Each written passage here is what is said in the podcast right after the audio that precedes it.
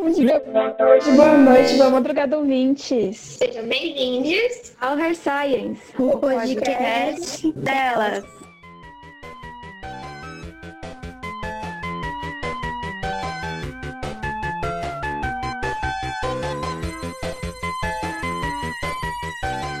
Olá pessoal, tudo bem? Meu nome é Joyce. Hoje estamos aqui com a Nai, com a nossa convidada, a professora Bianca, e nesse episódio falaremos sobre a construção do feminino nos games.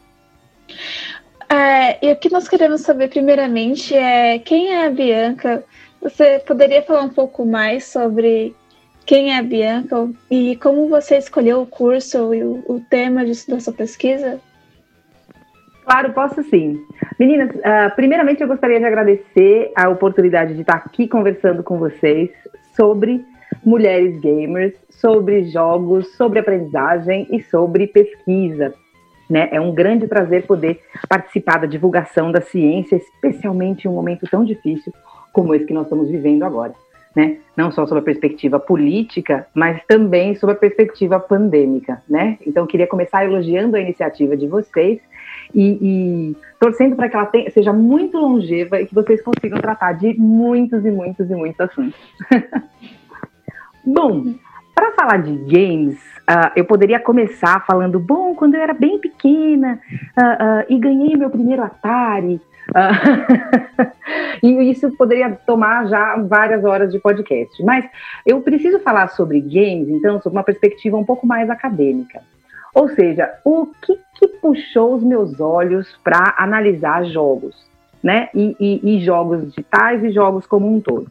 Bom, desde que eu comecei a dar aula de inglês, isso já faz um certo tempo, uh, eu comecei a perceber que os estudantes eles apresentavam melhores resultados nas aulas de inglês, tanto na relação com o objeto de conhecimento, né, a língua inglesa, como na própria construção dos grupos e na participação das aulas, quando do uso de jogos. Tá? E aí eu não estou falando de jogos digitais, estou falando de jogos analógicos mesmo, daqueles jogos que a gente faz em aulas de inglês, como jogos de tabuleiros, jogos de cartas, jogos interativos, né, brincadeiras como um todo.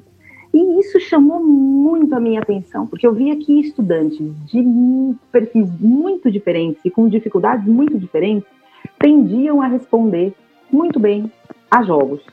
E isso me deixou bastante curiosa. Eu decidi fazer a minha pesquisa de iniciação científica né, sobre a, a, a constituição discursiva dos jogos na aula de inglês. Então, tentei entender de que maneira os sentidos sobre o jogo eram constituídos e se de alguma forma esses sentidos eles explicavam essa, esse sucesso né, dos jogos nas aulas de inglês. Uh, uh, essa pesquisa eu defendi em 2005, né?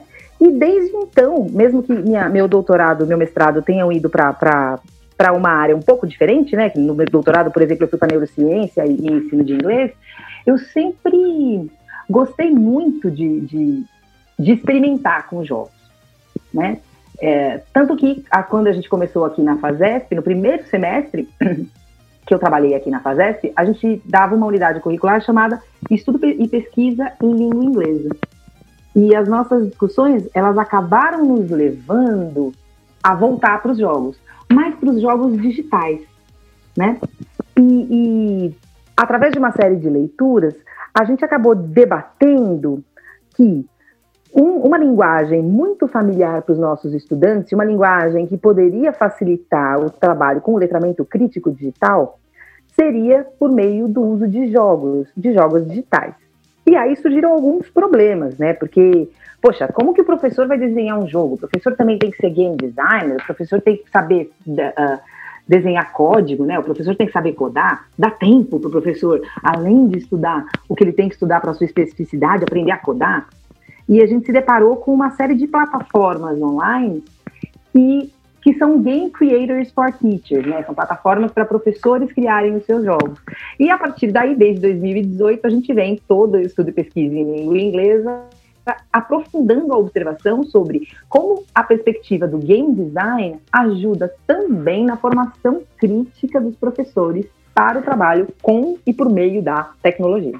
Então, Pro, se você puder contar um pouquinho para nós sobre, o, sobre a sua pesquisa, dessa, sobre essa sua pesquisa e sobre o que você descobriu e como, como foi. Perfeito. Então, em, lá em 2005, né, na, minha, na minha pesquisa, uh, uh, que chama O Poder Divertido, uh, sobre o uso de jogos nas aulas de inglês, eu tentei definir, sob a perspectiva filosófica, o que, o que, que eram os jogos, né? E de onde vinha esse poder.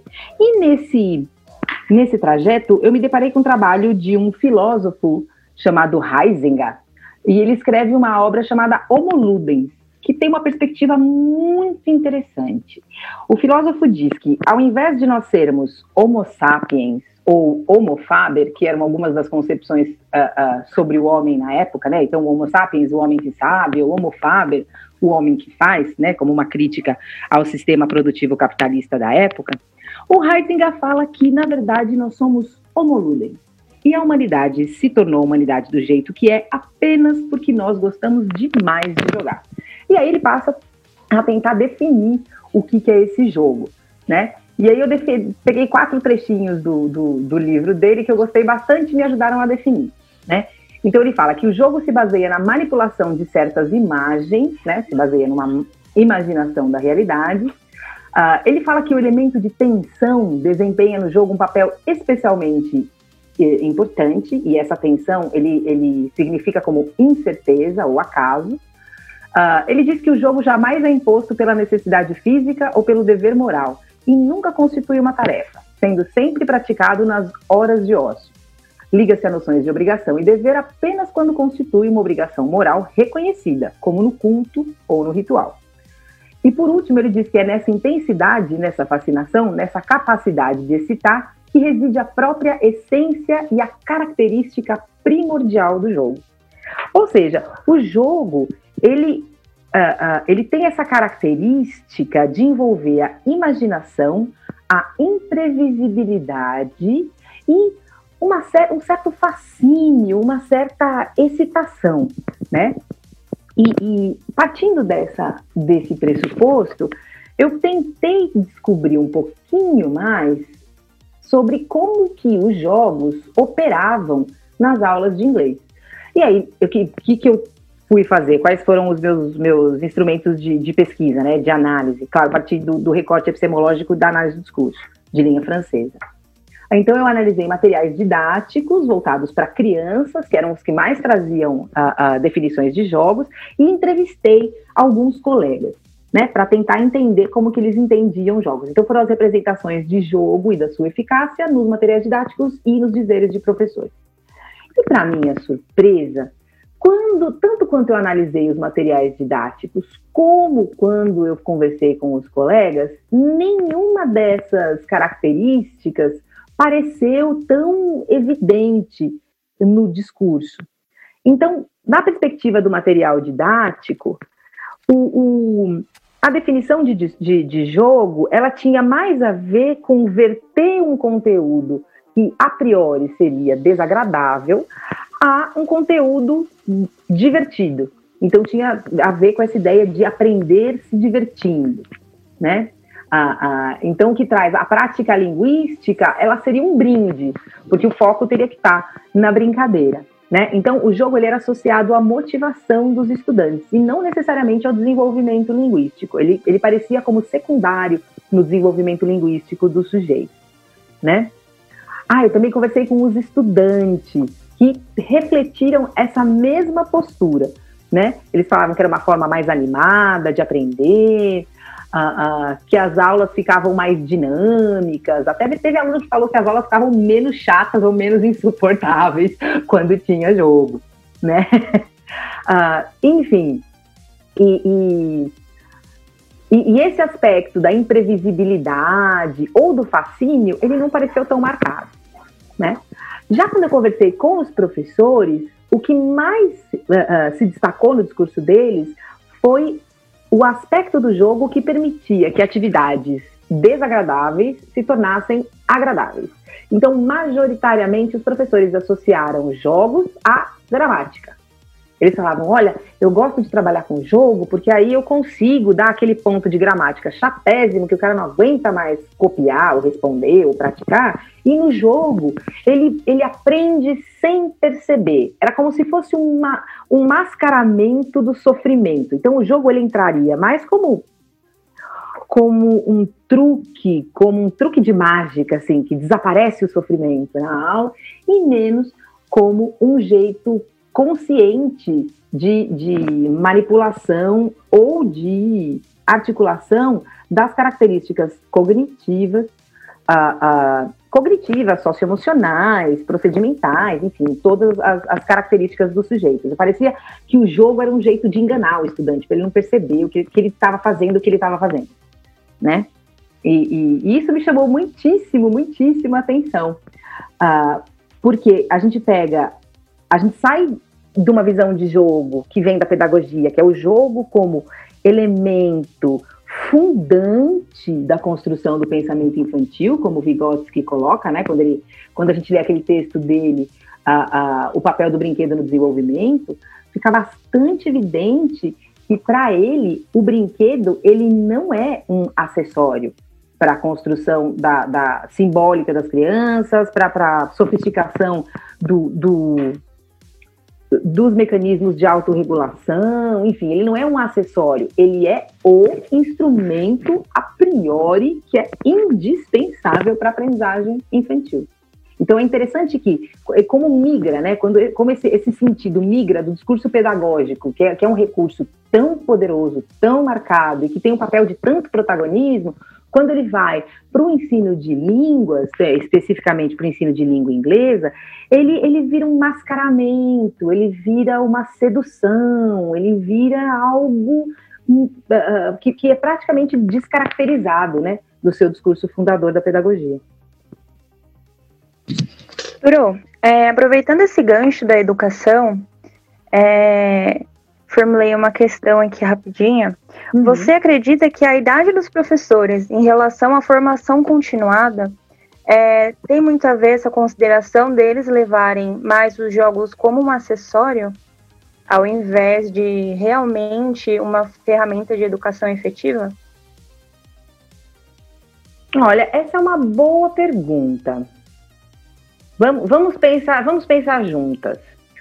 Será que tem a ver com as experiências prévias dos professores, a, a, tem a ver com a formação continuada que eles acessaram em trabalho, tem a ver com a formação inicial ou tem a ver com as experiências deles como estudantes? Né?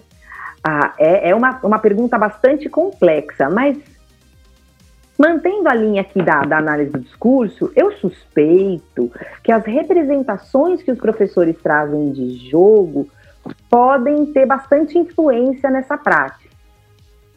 Porque se eu sou um sujeito, e, e, isso eu não sei se depende muito do, do da idade das, das pessoas, eu, eu, creio que tem bastante a ver com o repertório de experiências, com, com o repertório experiencial que as pessoas têm, né? Então, se eu sou um sujeito que acredita que o jogo é esse elemento de, de, de, de máscara, né? Esse elemento elusivo, que eu vou mascarar uma prática ruim com uma prática boa, e eu levo a minha prática a sério, é bem possível que eu, que eu desvalorize o papel do jogo. Entretanto, se a minha representação de jogo ela, ela é mais ancorada na leitura pedagógica de que jogo é um elemento fundante da construção do pensamento simbólico, a chance de eu levá-lo um pouco mais a sério é maior, né?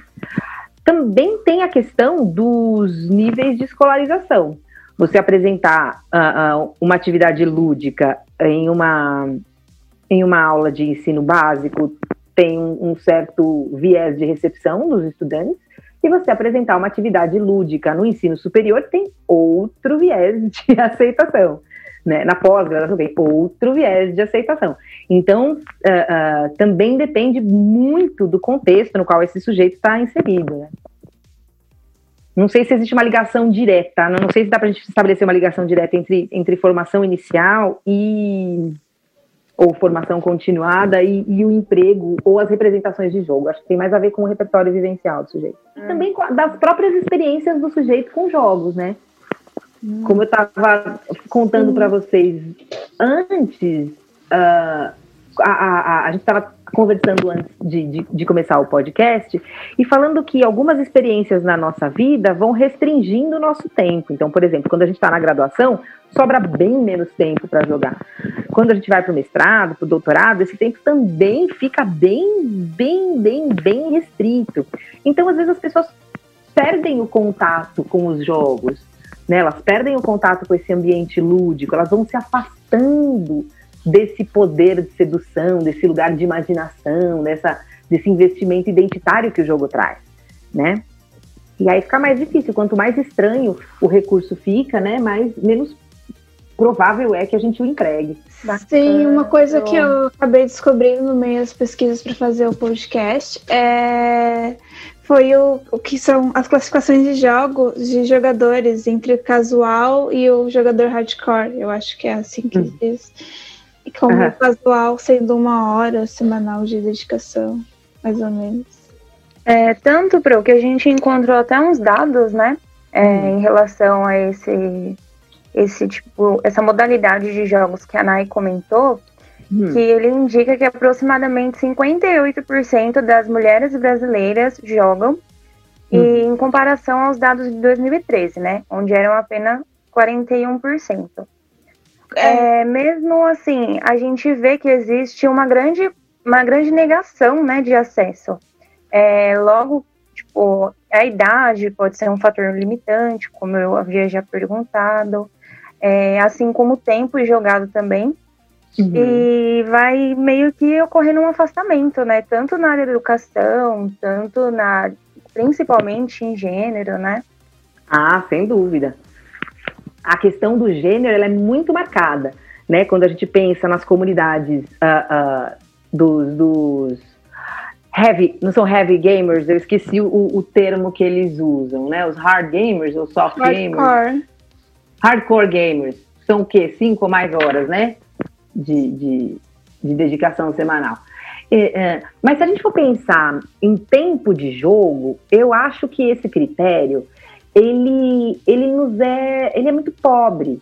Porque se a gente pensa jogo como prática social, e, e, essa é uma crítica, e aí eu já quero deixar essa, essa recomendação que a gente estava falando aqui agora há pouco, tem um livro que se chama Feminism in Play, da Krishna Gray, do Gerald Voorhees e da Emma Vossen, eu acho que é assim que falam os nomes deles, uh, e eles debatem diversas questões que tangem o feminismo, identidade de gênero e participação em atividades sociais no mundo gamer, né?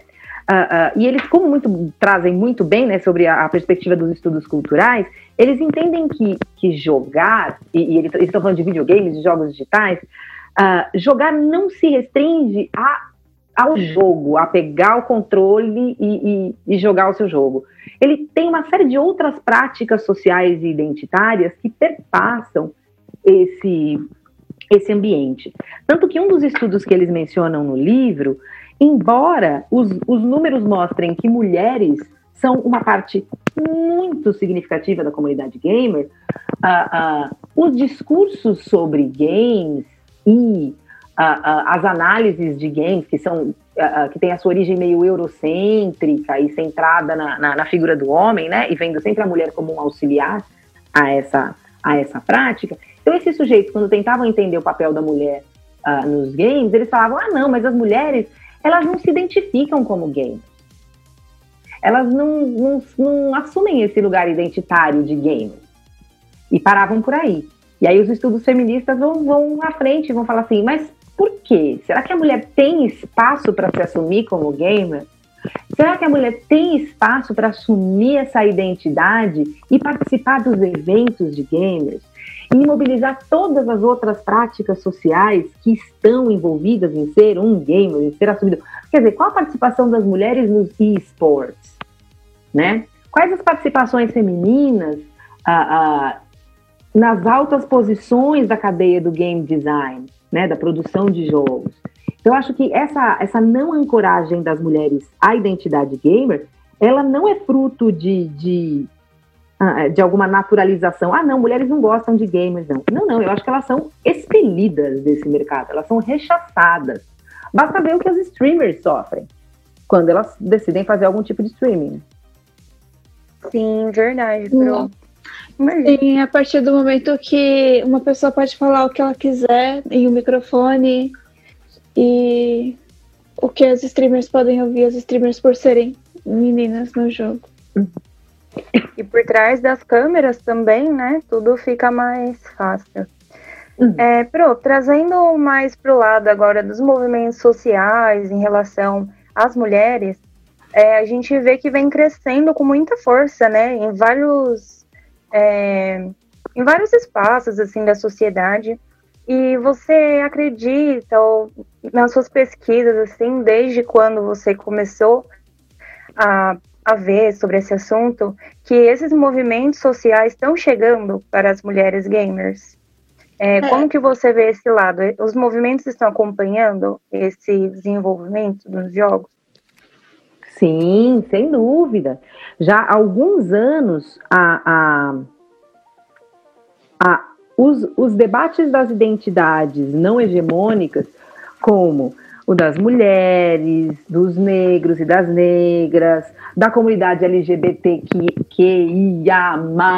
enfim, uh, uh, de pessoas não brancas, de, de, de indígenas. Essa questão da representatividade nos games, ela vem sendo debatida, sim, pela própria comunidade gamer e por, por sujeitos que, que se identificam com esses grupos e não se veem representados no que a indústria nos oferece, né? Infelizmente, a indústria a, a, indústria padrão, né, a indústria hegemônica ainda continua investindo no modelo do homem branco como personagem central, né, da sua jornada do herói, do videogame, do seu, uh, do seu herói, né? Um exemplo bem recente, alguns exemplos bem recentes são, por exemplo, The Witcher, você só consegue jogar como homem, né? É o The Witcher mesmo, é um, é um, um bruxo. Uh, o God of War, você só consegue jogar como homem. Tem uma série de outros exemplos, né? E é, o God of War é um homem bem, bem específico, o, o, o Witcher também.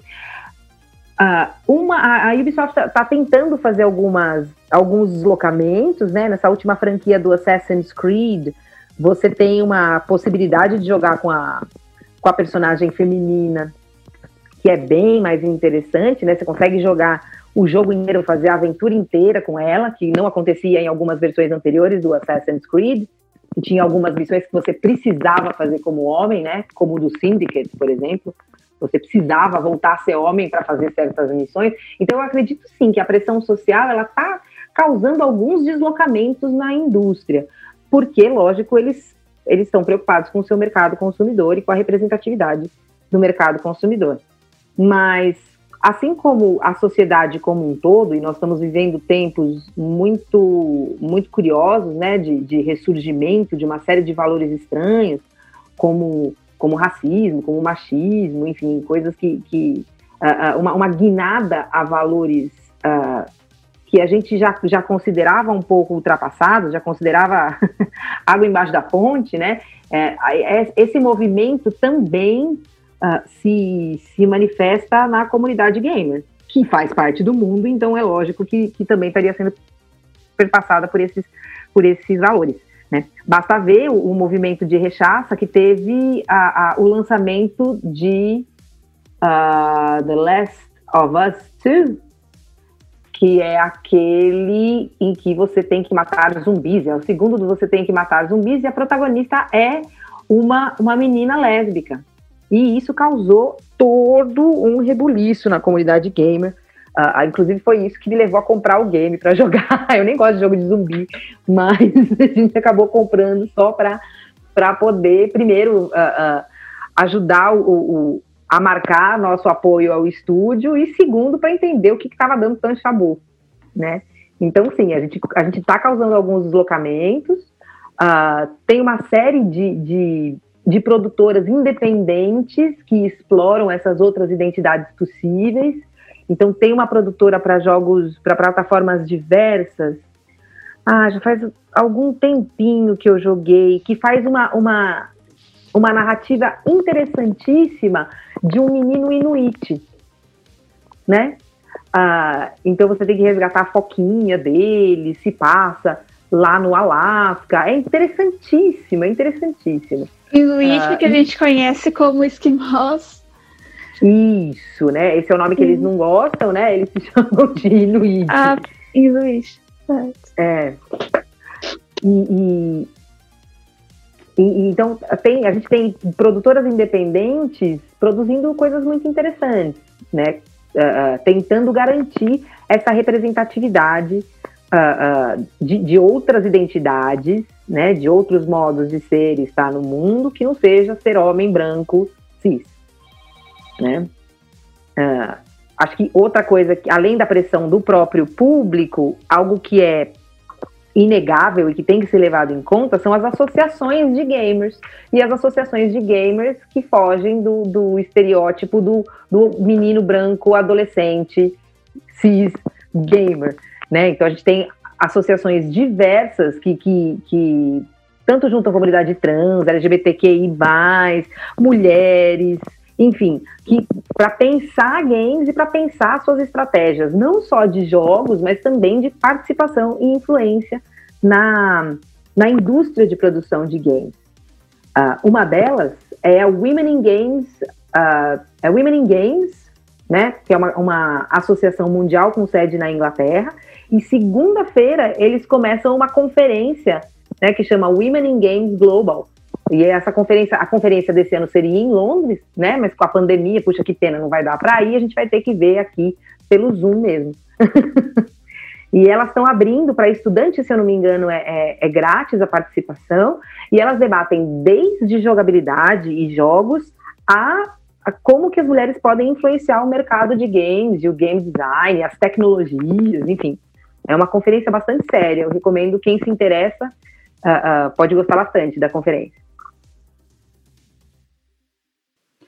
É, com, nossa, eu, eu não, não conhecia essa, essa conferência, com certeza, vou pesquisar melhor depois. Com relação à construção de jogos, eu gostaria de, de falar um pouco sobre a, a construção da Lara Croft, que hum. eu não sabia, eu não fazia ideia que ela era, por exemplo, arqueóloga, como Indiana Jones.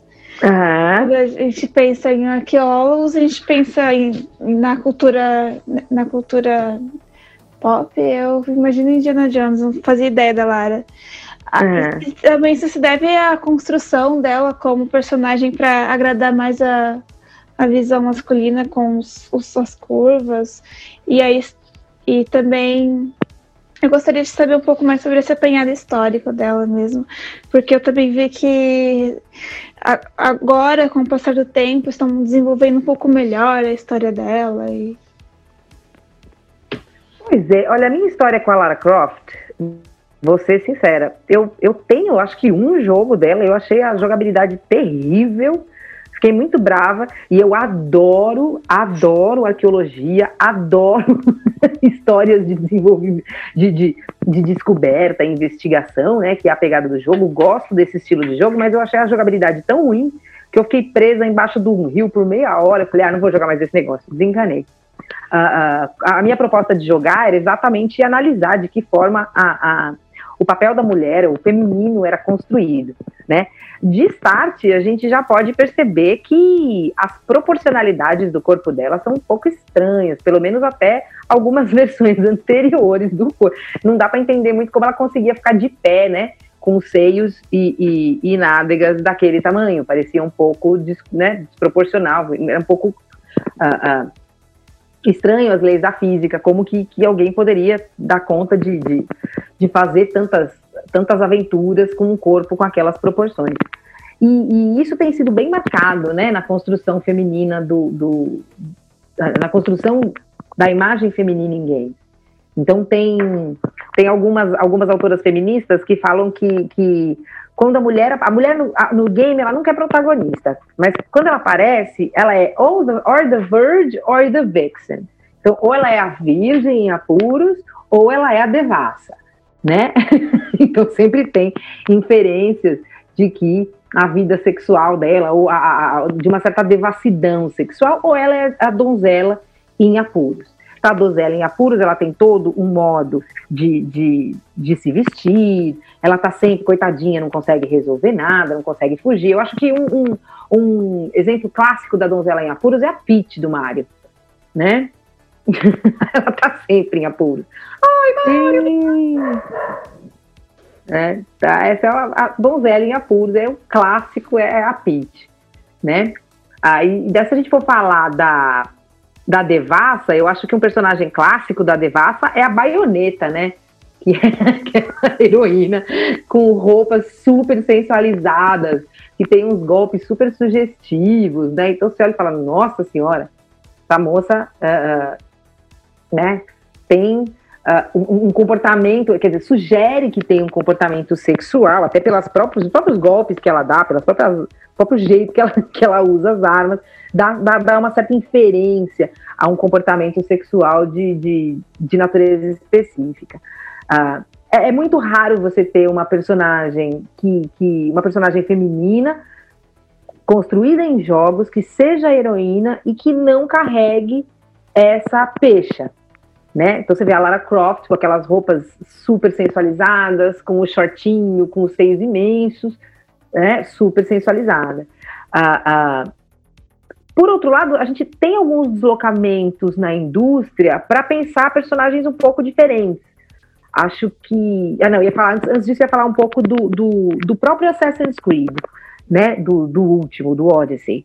Que, embora você consiga jogar ou com, com o personagem homem ou com a personagem mulher, uh, é muito interessante como que as roupas do personagem homem. É engraçado que as roupas do personagem homem, quanto mais complexas, quanto mais fortes elas, elas vão ficando, mais ele está coberto, tá? E a, a personagem mulher, quanto mais complexos os, uh, uh, os seus instrumentos, quando está no nível, você acaba o jogo, você consegue a última armadura, a última armadura é praticamente uma tanga. Né? Então é engraçado que quanto mais o homem vai evoluindo, mais ele vai ficando coberto, quanto mais a mulher vai evoluindo no jogo, mais ela vai ficando nua. Né? É interessante, isso diz bastante também sobre a, a ideologia que sustenta a construção desses jogos. Né? Ah, que mais? Ah, eu ia falar da Horizon. A gente tem algumas tentativas, tem um jogo que foi bastante premiado, que chama Horizon, né? Que. Opa!